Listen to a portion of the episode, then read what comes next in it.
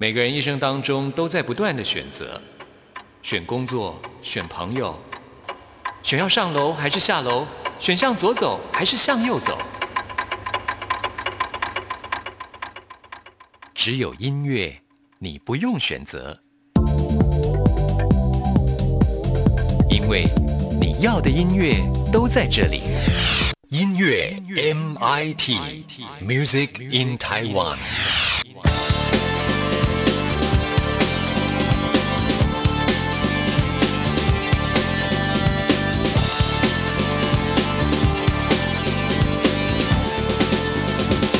亲爱的听众朋友，大家好，欢迎收听今天的音乐 MIT Music in Taiwan，我是谭志毅。在今天的 DJ 音乐盒单元当中，为听众朋友邀请到可以说是在台湾亲子音乐界当中的第一品牌，也就是谢欣植老师来到我们节目里，带来他的最新创作的作品，要分享给所有的听众朋友。欣植老师您好，主持人好，各位听众朋友们大家好，我是欣植。是的，我觉得欣植老师真的非常的厉害哦，就是不断的不断的推出这么多这么有创意的一些适合小朋友来收听的音乐。其实这是跟你。你自己的所学有关联吗？因为我们知道你是呃在加拿大念书，当时念的是一个音乐教育的博士，哇，好厉害哦！对，所以当时念完书之后，你就觉得要立志来做这样子的一个属于亲子之间可以听的音乐作品。对，应该就是说我在念书的过程中，我其实就已经在做这样的事情了。那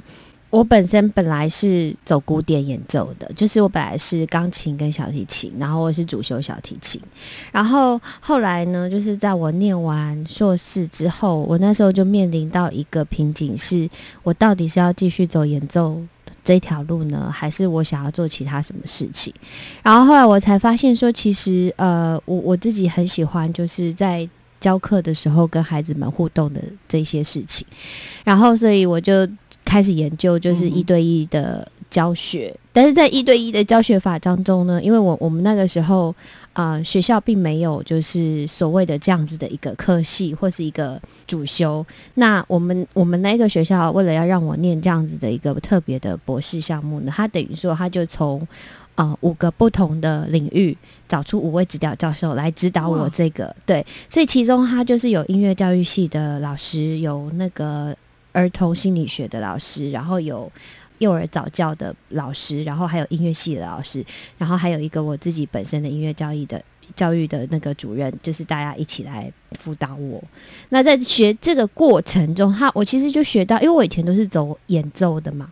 所以在学习的过程中，我才发现说，哎，原来唱歌啊，在孩子们不管是在呃你学乐器也好，或是说你在学校的音乐教师教育也好，或者说你在幼童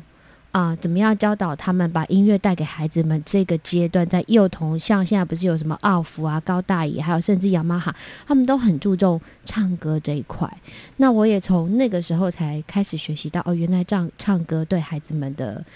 早期的音感启发是非常重要的，对，所以从那个时候你就觉得，哎，可以做这一块的一个音乐作品。但是听你这样介绍，我就觉得好了不起哦，就是学校为了你，呃，就设了一个这么特别的课程。是是是，不过当然最主要也是你自己先启发了这一件事情，他们也觉得很有意义。对，事实上我觉得可能在加拿大他们的一个幼儿教育应该也是相当注重的吧。对对，在加拿大他们很注重这样的幼儿教育。然后当初我。呃，为什么要做这样子的东西？其实我我那时候很单纯的是，我提出跟他们讲，因为那时候所谓说的音乐教育，然后你到各个大学去，其实我写了好多封信去给加拿大各个大学，我说我想念这样子的博士。可是我不想要念学校体系的，嗯，因为现在目前就是在外面有的学位，他们都是在讲说学校的教育体系。可是我想要看的是，你知道吗？很多小朋友他们开始音乐启蒙，并不是从学校开始，是他们是在外面找老师一对一的。所以我想要看的是这个里面发生什么事情。而且你知道，一对一，因为通常是关起门来上课，很少老师会愿意让就是研究者你要进去。就是需要就是老师自己就是内心要去打开，然后他们他要够就是大方才可以让你去看的，所以也就是这样子的研究在做的人非常的少，是对，所以在当年其实是领先群 就是了，就没有想到呢，像这样子一个想法，现在落实在音乐的发行上，也获得非常好的成绩。从你的第一张作品的时候，大家说哇，怎么这么棒的感觉？其实那个时候做出一点成绩的时候，应该对你来讲是一个很开心的事情吧？对，其实我我在第一章、第二章的时候，那个时候我还没有孩子，然后那时候我真的就是凭那个年轻的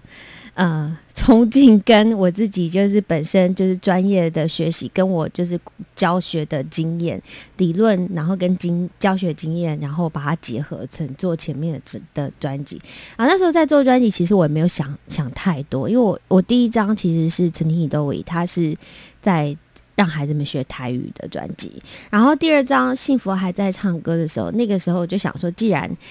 可以让孩子学台语，我应该也可以，因为那时候全球都中文热嘛。嗯，然后我就想，那我应该也可以用音乐让孩子学中文吧。然后我就做了第二张，然后一直到就是呃第三张专辑，就是我做完第二张专辑休息一阵子，因为那时候我生了小孩。所以在第二章跟第三章之间，我其实就有了一个很大的转变，因为我的角色就会变成是从一个妈妈的角度了吗？对，就是从一个本来是一个制作方，我从理论去做音乐，嗯。到我现在是一个使用者。哦。就假如我是一个妈妈，我会希望我的孩子听到什么样的音乐？的确，对。像志毅就是当妈妈的人，嗯。看到这样的专辑的时候，我就觉得哇，有人帮我们设想到，就是透过一张音乐的作品，可以让小朋友学习到很多的东西，我就不用费唇舌去教他，对。因为有的时候透过音乐的那个潜移默化力量更大，对不对？而且我们说白一点，就是洗脑，在无形中他们就会把这些呃我们想要教给他们的生活道理啊，或是一些生活习惯啊，他就会听进去。是，所以就是说，从一开始做到现在呢，可以说是在这一块的音乐作品当中获得了很大的一个呃回响哦，而且呢，会发现原来大家是这么的需要，可是以前都没有人这样做，对不对？好，那因此呢，这次推出的就是《宝贝的生活歌》。是我一看到这个封面的时候，我就想到说啊，对我们那时候想想小朋友他一天的生活有哪些，嗯在这张的作品当中，好像全部都写进去了。对，其实其实里面就是宝贝的生活歌，我把它比较就是定位于就是给父母的育儿宝典，就育儿歌曲。那为什么会有做这一张的想法呢？因为其实我们每一个人呢，就是在我们长到这么大，那每天吃饭、每天上厕所、每天睡觉、洗澡、穿衣服，这些对我们大人来讲是再自然不过的事情。可是它一定是我们每一个人都要会的事情。它其实就是所谓的生活自理能力。可是这个自理能力呢，是小朋友他们是需要重复不断的练习才可以去学习到的。那我自己在带我儿子的过程中啊，我有时候就会想说，诶，如果我我在做这样子的事情的，这时候有一首歌可以帮我多好。嗯，你知道，然后所以很多时候就当我有这些想法的时候，我就会自然而然就是在带他的过程中，我就开始哼唱起来，哼唱起来就把他这些东西都变成歌。哇哦。对，所以其实对你来讲，这是很自然而然的，也不需要刻意的去做，因为你平常的生活就是如此。对我我可能就是，而且就是在做这张专辑的时候，我有跟我们团队的老作词老师，我们稍微讨论了一下，就会想说，我说我想要做这样的歌曲，我觉得这样的歌曲。我我在带孩子的时候，我觉得对我会有用，那我觉得可能会也也也会引起其他妈妈们的共鸣。然后，因为我的团队老师他们也都是爸爸妈妈，所以我们就会讨论说，哎，你觉得还需要什么样的歌曲？你觉得还需要什么样的歌曲？然后大家大家就把自己普通就是在育儿的时候遇到的一些难题，然后希望有什么歌曲可以帮忙，大家就提出来，然后我们就产生了这张《宝贝的生活》。对，我觉得谢欣植老师所推出的这音乐作品最棒的部分呢，就是会前面有一个生活的故事，也就是呢，好像呃老师或者是呃妈妈这个角色在跟孩子对话，透过那个天真的呃一些问答之后呢，你就会知道，哎，有些事情它是有因果关系的。对我为什么要去刷牙？我为什么要去睡觉？我为什么要吃饱饱？其实它都是有关联性的。的。对。这就是有点像是我们小朋友很爱问为什么，嗯。可是，一般的爸爸妈妈都很懒得回答，因为那对我们来讲，我们就觉得那就是理所当然嘛。有的时候我们不太懂得用小朋友的语汇去跟他沟通的时候，其实小朋友也很无奈，对。因为他没有办法得到真正的答案，他不理解，嗯。所以他不理解的时候，他就可以比较任性一点，因为他不知道为什么。对。可是我觉得这个呃 CD 当中呢，从一开始那个故事的对答的时候，就会让小朋友说：“哦，原来做这件事情是有原因的，对。而且我要乖乖的去照这个方式去做。”是的那因此呢，就是接下来你在唱这个歌的部分，就像我们刚才讲的，它就变成真的可以洗脑了。对对，因为小朋友他其实如果当你只是把音乐给他的话，很多时候他会是他不明白里面的在说什么，所以他会变成是一个背景音乐。我们为了不要让它变成一个背景音乐，所以我们才设计就是呃特意的去设计这些说故事的引导的桥段。嗯，然后借用这些导灵呢，他们就可以比较就是快的去进入这个故事的重点。是，那我们现在呢，就为听众朋友来安排一首曲子啊。那这首曲子叫做《吃饭了》。我其实，在听这首曲子的时候，我就觉得哇，好有画面感，因为它里面用到了一些管乐跟呃，就是歌词来做一些对话。那整个这个音乐上的编曲听起来又是非常的热闹跟丰富，它好像就是一个百老汇的音乐剧一样的感觉。对所以你当时设计就是希望说，在吃饭的时候，大家就是能够有这么快乐，对，这么快乐，然后我希望互动，然后希望聊天，然后希望大家都开开心心的吃下，就是我们就是妈妈为我们所准备的食物。是，其实小时候我们也听过很多的儿歌，他们就会设计的比较就是幼稚。可是呢，在听你的音乐的时候，我们会发现其实它是很多元的，对，在里面的编曲啦，或者是在里面的一些安排上，其实它都是会有一些变化。不同的曲子，你可能听到的是温馨，你可能听到的是可爱，你也可能听到的就是活泼热闹。所以我觉得这是一张呃内容非常丰富哦，不只是小朋友听，我觉得大人听了都会很喜欢的一张作品哦。好，那我们现在就来听这首《吃饭了》。小朋友在长大的过程中，你们会长高，体重也会变重。但是你们知道要做什么事情才会帮忙你们更快的长高又长胖吗？我知道，我知道，要好好吃饭。对，妈妈还说尽量不要挑食，才会长大。是啊，食物里面有很多的营养素。当你们把这些营养素吃进身体里面，这些营养就会变成不同的营养精灵，发挥不同的功用来帮助你长大。有什么不同的营养精灵呢？有帮助我们身体产生热量的脂肪精灵，让我们长肌肉变强壮的蛋白质精灵，让我们感觉肚子不饿的糖精灵，还有不同种类的矿物质精灵和维生素精灵，让我们长大健康又聪明哦。这些营养精灵都住在不同种类的食物里面。所以，小朋友尽量不要挑食，要均衡的摄取各种食物，这样我们才能把所有的营养精灵都请到我们的身体里面，帮我们长大哦。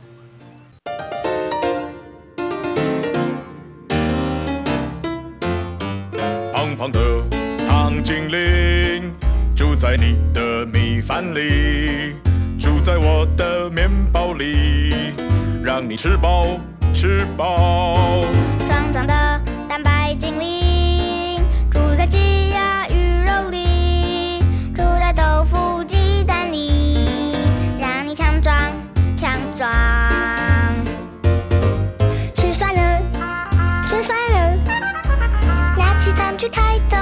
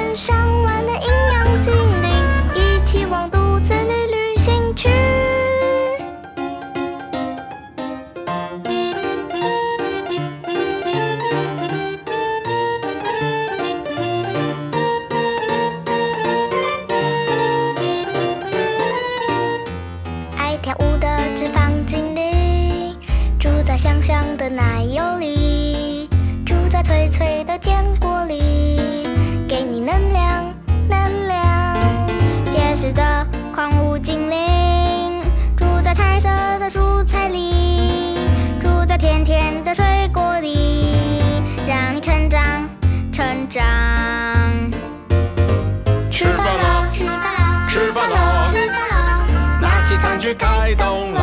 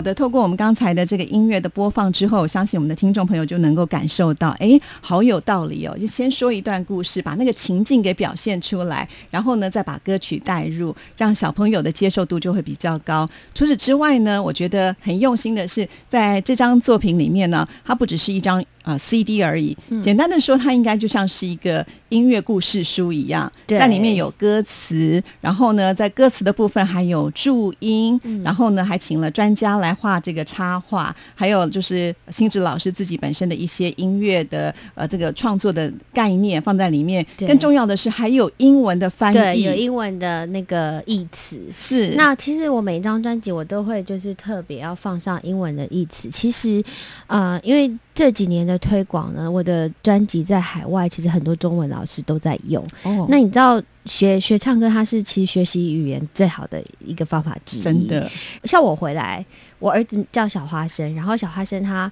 回国，我其实都会准备好多中文教材。你知道，中文教材在国外是很宝贵的一个东西。那我在想说，如果父母可以就在国外呢，他们在使用的同时呢，他因为有些孩子他本来本身就是他可能可以。听歌，然后可以跟唱，可他不了解那个意思。然后，如果爸爸妈妈本身的英文程度又没有很好的话，我就觉得说，你可以就是用就是上面的那个歌词来讲给孩子听，让他们理解说这首歌在讲什么。好用心哦，因为主要也是有海外市场的关系嘛。对，那另外还有卡拉的部分，所以小朋友其实也可以放的音乐就自己变成。主唱。对，好，那其实说到，我觉得做这样子一个音乐作品，可能呢会比做一张请到专业的歌手来录流行音乐，可能还要来的更复杂一些啊。因为在这里面，我们可以听到有这个大人的演唱，也有小朋友的演唱。那说到小朋友的演唱，我觉得这个是不容易的一件事情啊。毕竟，呃，我们听到那个声音是很。同志很可爱的，就很符合这张专辑一个年龄。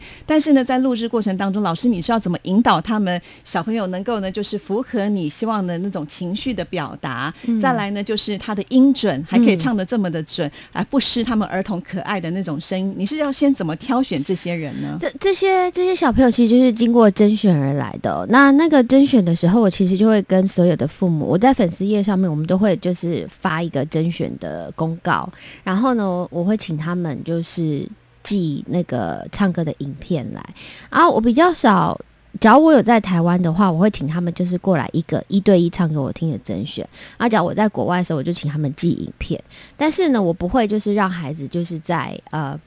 你知道有时候人家说，那你为什么不公开甄选？就好像办一个比赛这样子。我其实不是很喜欢把孩子的声音拿来做比较，因为没有一个孩子他的声音是。不好听的，每一个孩子他们都是有最特别、自己最特别的声音。那至于我为什么会选这个孩子而不选那个孩子，其实是在做每张专辑之前呢，每一首歌出来之后，我的脑海中已经有一个。我对这首歌，我希望用到的声音，譬如说这首歌，我希望用到的是比较我们讲说“操林呆”，就是有点比较幼稚、同志的声音。然后它可以不准没关系，但我要有一点奶音，或者是说那首歌，我希望它比较是五六年级，它要清脆，它要怎么样？所以我其实脑海中就是已经有一个，呃。计划表，我我想要这首歌我要用怎样的声音，那首歌我一定要用怎样的声音。那那个计划表，其实在我脑海中，就是它它会转变成一个声音的形状。我在听孩子们的声音的时候，当然第一个音准你不能差太多，你至少要就是唱的让我。听得出来你是在唱歌，你如果像是一直在讲话，那就真的没有办法去用。然后再来就是说，你在录音的时候，我一般不会太干涉孩子们，因为其实孩子们的的耐心是非常有限的，他没有办法像专业的大人歌手一直要求说你可以唱一百遍或者是怎么样，或是这一段你可以音再注意一点，或是那一段你的声音口齿再咬清楚一点。孩子不一样，孩子其实唱。每一次他的声音都不一样，然后你再要求个超过三次、四次之后，他们耐心就没了，嗯，就开始有情绪了，然后其实你就进行不下去。所以其实这时候你你听到在 CD 里面那个音准这么这么准呢，其实是要就是归功于我们幕后的制作团队的后置。对，做儿童音乐很多时间是在花在细细的后置，就是你要怎么样把孩子们的音调到你理想中的。音准，但是又不失它的童真。哦，所以这个是很复杂的一件事情。是，但是最主要还是希望呃小朋友他们是用最自然的方式来表现，对对不是说刻意要求一定要到达那个标准。，对对哦对那我觉得他们在录制过程当中应该都蛮快乐的吧？对，就其实我们那个录音室有时候我都笑，我说欢迎来到谢星子录音托儿所，因为我们在外面呢就会准备很多呃零食啊，然后玩具啊，就是在后面一起。然后因为我是袋鼠妈妈，我通常工作的时候，我儿子会跟着我一起，所以我会准备很多他的就是譬如说阅读的书啊，然后什么，所以大家就是知道要来。亲子老师这边录音也可以顺便跟小花生玩的同时，很多小孩自己就会自己带玩具，嗯然后自己带零食，然后大家就在外面开启同乐会这样。哇，那真是很快乐的一件事。难怪呢，我们听到这里面的这些歌曲，就发现他们的心情是快乐。那个小朋友是装不出来的，发自于内心啊。那刚才有提到，就是你的小花生，其实他好像也继承了你音乐上的一个天分，对不对？因为他在里面又要演又要唱，还要跟你对话。对，一直到到今年他七岁了，他其实就就录这一张的时候，他那时候六岁多，到到今年其实他的口齿才够清晰，可以录制这样子。那因为他本身，我觉得应该就是长期看妈妈在做这件事情，然后对他来讲就是很自然的事。是，而且你不只是在做音乐嘛，因为你有做教学，嗯那你也会告诉大家，其实就是你也会教自己的孩子的音乐。那很多的家长会发现自己的孩子都不喜欢练琴，可是你们家都不会发生这样的事情。我们家还是会发生这样的哦，事情。真的吗？可是你都用什么方式来解决呢？，对我们家小孩还是会不喜欢练琴，其实没有一个小孩会喜欢练琴那个。很辛苦。那是一个很枯燥的事情，可是我就是一定陪在旁边。你不要说哦，我送你去老师那边学，然后回家自己练，那是不可能。至少在青少年的时期之前都不可能，因为小朋友他们的那个自我动机，尤其是练琴，一直要到十二十三岁以后才会发展成熟。然后在那之前呢，一定都是要妈妈不停的陪，不停的提醒。我在跟小花生弹琴的时候，我就是一定是坐在旁边陪，有时候看书，有时候看我的手机，他在练，然后我帮他数一次、两次或三次，然后除非他的手就是太过分，就是真的是看不下去，我会出声提醒他一下，要不然我大部分的时间我不会就是去干涉他恋情弹的怎么样，我会在旁边有点像是加加油，就是加油队一样，我会就是啊、呃可能他在弹一首迪士尼的东西，我就会跟着一起唱，啊然后我会帮他数拍子。对，就让他不要觉得恋情是这么孤单。对，然后可是我不会就是要一直停下来指责他，所以他很好笑。他有时因为他的那个钢琴是他的钢琴老师教的，我没有教他。我觉得这个我们常常讲做一子而教嘛，嗯小孩一定不会听你的，上课就花了很多的体力。因为小朋友分不清楚妈妈跟老师不同的角色。对，所以他常常就是我会跟他，有时候我忍不住要提醒他手要怎么样，然后他会跟你说，老师又没有这样说。然后你心里虽然会觉得说你妈妈就是一个老师，你跟我讲什么，肯定还是会尊重他。然后你后来才是会跟他老师说，哎、我儿子说你没有这样说，但是他的手是有点歪，可以请你纠正一下，或者是是好可爱，不知道妈妈其实就是一个很专业的老 师。好，这也是非常的有意思，也分享给所有的听众朋友啦。因为我知道很多的爸爸妈妈都相信学音乐的孩子不会变坏，所以有机会都是希望他们去接触音乐，但是还是要有方法啦。对本来呢，这音乐是让我们可以很快乐的徜徉在其中，而不是说你强迫的去让他练琴，练到最后他可能会有反弹的心态，。就会变成有负面的感觉。是是好，谈到这里呢，那我们再来欣赏一首作品啊。那我觉得在听这首作品的时候，觉得很有意思，因为我自己个人也从来没有想过，就是。我们上厕所居然也可以分享，对不对？因为我们觉得，哎，不好的东西就上厕所，然后呃就把它马桶冲掉就算了。对呃可是呢，原来它还可以呢成为大树的营养，所以来谈谈这首歌曲的一个创作是。你刚刚讲到的一个一个重点，你刚刚讲到一个说不好的东西，我们就把它上掉就冲掉。嗯，可是这个不好的东西，其实我们无形中，这是你从小就觉得，可是这个东西并不是不好的，它只是我们生物都会有的一个排泄物。那所以，我其实，在教养我我自己小孩的的过程中，我发现孩子们很多，他是把排泄物冠予非常多的负面的，譬如说脏啦、臭啦、恶心啦或什么的，然后就造成说他们，尤其像我儿子，他有一段期间是在外面不上厕所，他嫌外面厕所脏，对，他会觉得脏，他会觉得臭，他觉得他羞耻，然后他就会忍。可是你知道，这个人呢，就有就会变成以后造成便秘，或者是说膀胱炎。那这个我自己觉得说，我们现在都到了四十几岁，有很多毛病是后来才发现说，原来是早期有这样子的人的方法，然后现在后来都出来。那我们为什么要把这样子负面的东西带给孩子呢？我们可不可以在孩子还小的时候，我们就告诉他说，其实这个是每一个生物都会做的事情，它是一个很正常的观念，它是一个很正常的大自然的一个行为。然后，所以我们才写了这一首，就是大树的营养。对，然后告诉孩子们用正向的方法。你有发现说里面呢，我们其实都没有讲到大便、小便这两个，嗯哼，但是我们告诉你的是很实际的，一个是身体多余的水分，一个是身体多余的养分。对，那这个是就是我们用理告诉孩子，然后我们用因果关系来告诉孩子。是，这是很有趣的一首歌曲，我觉得也可以启发大人。以前我们可能对某些事情有一些既定的印象，是事实上不一定我们这样子做就是正确的了对。好，那我们现在就来欣赏这首《大树的营养》。星子老师，上完厕所要洗手，是因为要把不小心沾到的细菌洗掉，对不对？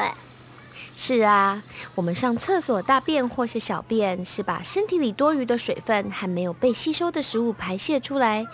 这里面也可能会有我们不小心吃进身体里的细菌和病毒。我们上完厕所用卫生纸清洁的时候，很可能不小心碰到，所以要再洗手一次，把眼睛看不到的细菌病毒冲掉。哈哈，我知道了。那我们不要再便和尿尿就好啦，这样就不怕细菌从身体里跑出来了。对耶，这样在上厕所的时候就不会闻到奇怪的味道了耶。不行哦，憋尿和忍住不去上大号会让你生病的。动物会排泄是一件很自然的事情，所以上厕所是我们身体需要的事，千万不要忍耐不去上哦。而且你们知道吗？把身体里多出的水分和食物分享给马桶之后，马桶的水会把它们冲出去，经过水管流向池塘，最后会变成给大树和昆虫的营养呢。原来上厕所也可以分享哦。那我现在要赶快去上厕所喽。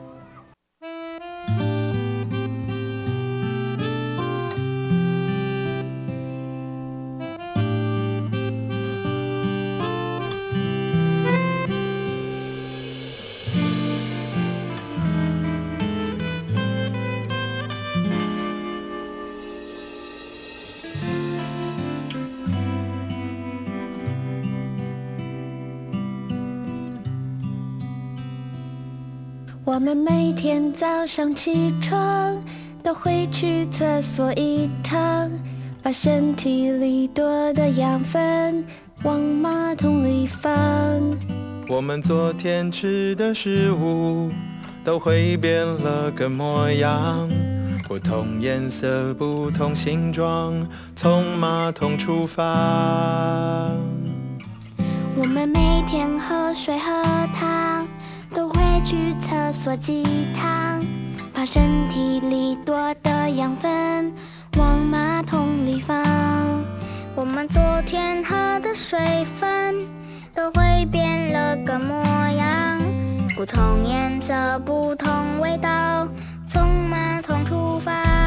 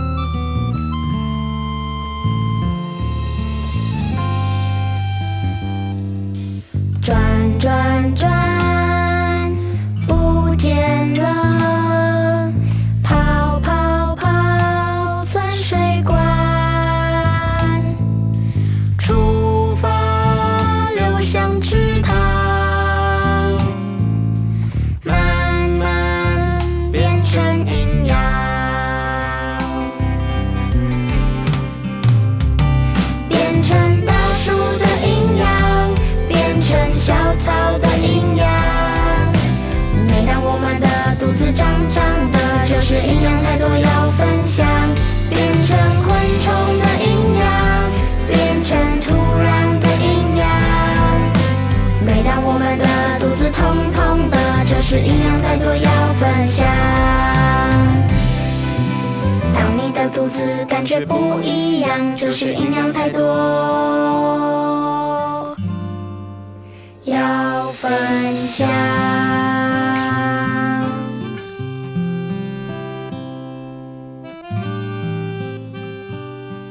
这里是中央广播电台台湾之音，听众朋友现在收听的节目是音乐 MIT。在今天的 DJ 音乐盒里，为听众朋友邀请到的就是谢欣植老师，他呢可以说是在我们台湾的亲子音乐界当中的第一品牌了。推出的音乐作品呢，大家都非常非常的喜欢。那刚才我们提到了，在这一张作品里面有各式各样的一些音乐的元素在里面。我觉得不只是音乐的元素，连歌词的部分也是非常的用心。尤其有一首里面呢，还用到唐诗，所以你们还要写那个呃七言四句的对仗的一些歌曲，我就觉得我好用心哦，而且可以在这首曲子告诉小朋友说啊，以前在古代的时候，呃，做吟诗作唱也是一种就是抒发情感的方式。对，以前在古代的时候，诗就是一种歌曲。嗯，那我们讲说诗歌，诗歌，然后我们就就想说，如果可以把诗歌也把它融入到我们现在的歌曲，然后再让孩子也是在潜移默化中，我们就想要试试看，然后让他在，因为我们小时候，我自己小时候是都要背唐诗，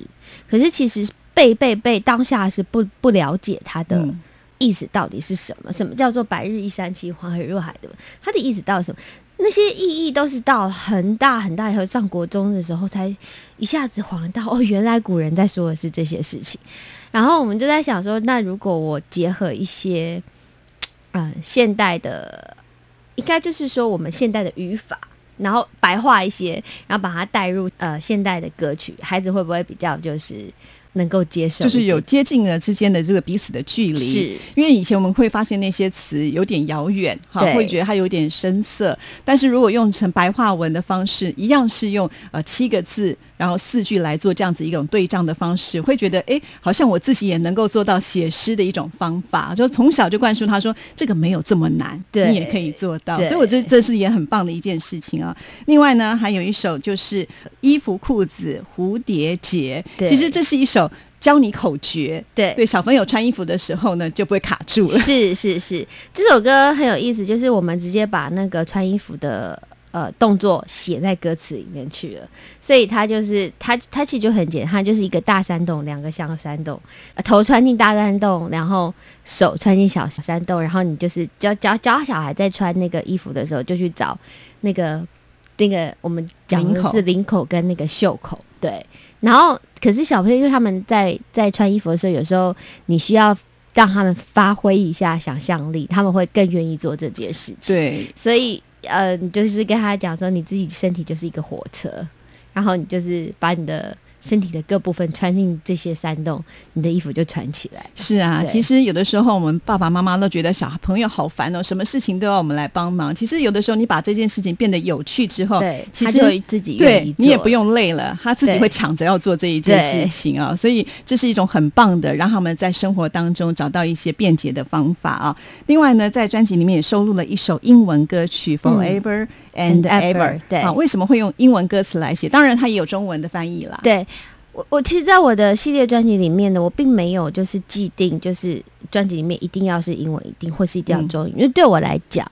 嗯，因为英语英文是我的第二语言，应该是说我的第三语言，我的母语是台语，然后中文，然后然后这个是英文。从小读书就是用这样子的语言。那我我自己在这个整个读书的过程中，我发觉哦，其实孩子们他们在很小的时候对语言的吸收力是非常非常快的。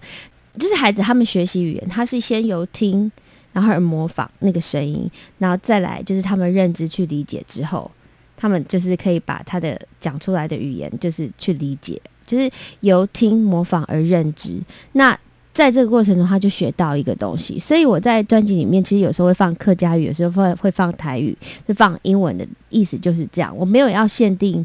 某一种某一种语言，但是我觉得只不管是什么语言，我只要它代表的东西是我们就是啊专辑里面的主题，我想要传达的东西，那就是好。那就是对的。现在讲话也很流行所谓的自然语，可能我们在讲话的过程当中会突然冒出一个英文单词，对也有可能会是台语的部分。对其实这是我们的生活，是你的音乐作品就是希望说在我们的生活当中它是很接轨的，对而不是说为做音乐而做音乐是。啊，这也是这张专辑我觉得一个很大的特色啊。另外呢，在专辑里面，我觉得还用到了这个 rap，现在很流行的一种对 音乐形式啊，嗯让这个小朋友也能知道说，哎，原来在音乐作品里面有很多不同的东西可以做一些表现。对，这也是你特别安排的吧？对，这 rap 也是我这一次的呃新尝试哦，因为我其实、你也知道我是古典出身，rap 在十年前对我来讲是天方夜谭，但是今年就是你知道，当你做做音乐做到一个程度之后，你自己会想要自己挑战。挑战一下不同的风格，所以今年的就做一下 rap，然后刚好那个这个作词老师他给我的这副词，我觉得非常适合 rap，然后呃，我刚好也有脑海中想要让他唱这个 rap 的人选，所以就天时地利人和就做了这首歌曲。对，我觉得真的好用心的一张专辑啊，然后让这个大朋友、小朋友呢听了都会觉得很开心。我觉得它最适合放在哪，就是有的时候我们比如说要开车出去的时候，在车上，因为有台湾常常会碰到塞车啊，或者是怎么样，如果能够听这样的音乐，我就觉得其实也是拉近就是亲亲子之间的关。系对，对因为其实有太多的爸爸妈妈是不懂得去跟小朋友来做沟通。我觉得透过这张专辑的时候，你会学到很多的方法。哦，原来小朋友要用这样的语汇，他才能够听得懂，他才能够接受，而不是什么都是命令式的方式来教导他哦。对因为我觉得当小朋友的朋友呢，会比当父母来的更容易亲近一些。好，那接下来呢，我们要来听的就是《洗手摇滚》这首曲子。为什么洗手跟摇滚会结合在一起呢？呃，我其实是想要把这个洗手这件事变成一一件很开心的事情。那我们之前都说，呃，尤其是长病毒流行的时候，我们其实都会。呃，看到就是公共场合、公共厕所里面有各个的标语，就是那个湿搓冲捧擦，好，是说从对，我们会看到一个叫做“湿搓冲捧擦”的标语，但是有多少人落实这件事情？嗯其实可能恐怕连我们大人自己都没有做到。然后在这个呃湿搓冲捧擦的这个过程中间，其实中间你光是呃把它就是在搓跟你在冲的这个。过程其实需要二十秒才可以很有效的把细菌冲，就是把细菌把它呃很很完美的包在泡泡里面，然后让它让水冲掉。它其实需要二十秒的时间。然后你你自己想，你你自己大人有多久没有花好好花二十秒洗过手？所以我在教我小朋友洗手的时候，以前小时候就是真的我会教他去说你可以数二十秒，可是后来就。你就听到有各种妈妈就会说，OK，生日快乐唱两次，或者是说是数那个小星星唱两次，然后这个时候唱完就那个，然后我那时候就在想说，诶，如果我写了一首歌，他就直接把这个湿搓冲本擦这些动作写在里面，嗯，但是你清唱的话，你从头到尾唱一遍，你的手就写完。哦，好好好好，对，因为你在 CD 里面你听到的是，呃，我们我们当然为了音乐的完整声音，它要去重复，它加上编曲，它已经超过二十秒。可是我现在讲的是，如这首歌曲，如果你清唱，然后从头到尾，然后照着这个步骤洗手，你就洗完一次，你你就度过这二十年。所以所有的家长们听到了没？一定要呢，就用这首曲子来帮助你的小朋友以后洗手，他不会觉得那是很枯燥，或者是想要偷懒，因为他要把这首歌唱完，他的手就可以洗干净了。好，那呃，原本呢好像是在台风之前有一个活动，后来延期嘛。对那虽然我们今天讲已经来不及，就是因为门票都卖完了，对 对，但是我们还是要把这个讯息跟听众朋友分享一下。对我们本来其实八月二十呃二十四号在台南有两场的演出，然后因为白鹿台风的关系，所以就被迫取消了，然后就延期到就是九月十三号中秋节当天。哇，对，可是现在就是已经只剩下零星零星的这个票数。是是对，所以真的是很受欢迎哦。应该都是这个爸爸妈妈带着小朋友一起呢，呃，来欢度这个亲子快乐的时光。那谢欣欣老师现在是这个怀孕已经六个月的时间了嘛，对不对？好，所以我们相信呢，在这段时间应该该带给你更多的灵感。那以后两个宝宝的话，我相信呢，你的音乐作品可能会更大爆发了，因为你有更多的这个育儿的经验会分享给所有的听众朋友，就让我们一起来期待喽。那我们现在呢，就来听这首《洗手摇滚》，谢谢新哲老师接受志毅的访问。谢谢志毅。那我们今天的节目进行到这边也告一个段落了，祝福大家，下次见，拜拜。老师，我妈妈常常告诉我不要把手放到嘴巴里面去，她说这样会把坏细菌吃到肚子里面。这是真的吗？是啊，我们可以把好的营养精灵吃进肚子里面去，但有的时候眼睛看不见的坏细菌或是病毒也会不小心被我们吃到肚子里面呢。尤其我们的手，因为要做很多很多的事情，你会摸到很多东西，在我们不知道的时候，坏细菌或病毒就会跑到我们肚子里面，让我们生病了。好可怕、哦！那我们要怎么做才能不生病呢？让我们身体不生病的方法有很多哦，像是妈妈说的，不要把手放进嘴巴里面，不能吃的东西千万不要放到嘴巴里面哦。还有，不挑食，让营养精灵来增加我们身体的抵抗力，或是我们可以多运动来增加体力，让我们身体有足够的防御武士，还有力气来和细菌和病毒对抗。还有一个很容易做到的方法哦。是什么方法？那就是常常洗手啊，减少细菌和病毒停留在我们手上的机会，这样就能避免生病了。你们告诉老师，什么时候应该洗手呢？吃东西前要先洗手，这样才不会把细菌吃进去。吃完后手会油油黏黏的，所以也要洗手。还有，上完厕所也要洗手。还有从外面回到家的时候，进门也要先洗手，把外面的细菌和病毒都在肥皂泡泡里冲掉。哇，太好了！看来妈妈平常告诉你们的话，你们都有记住呢。大人和小朋友都一样，常常洗手就能够减少生病哦。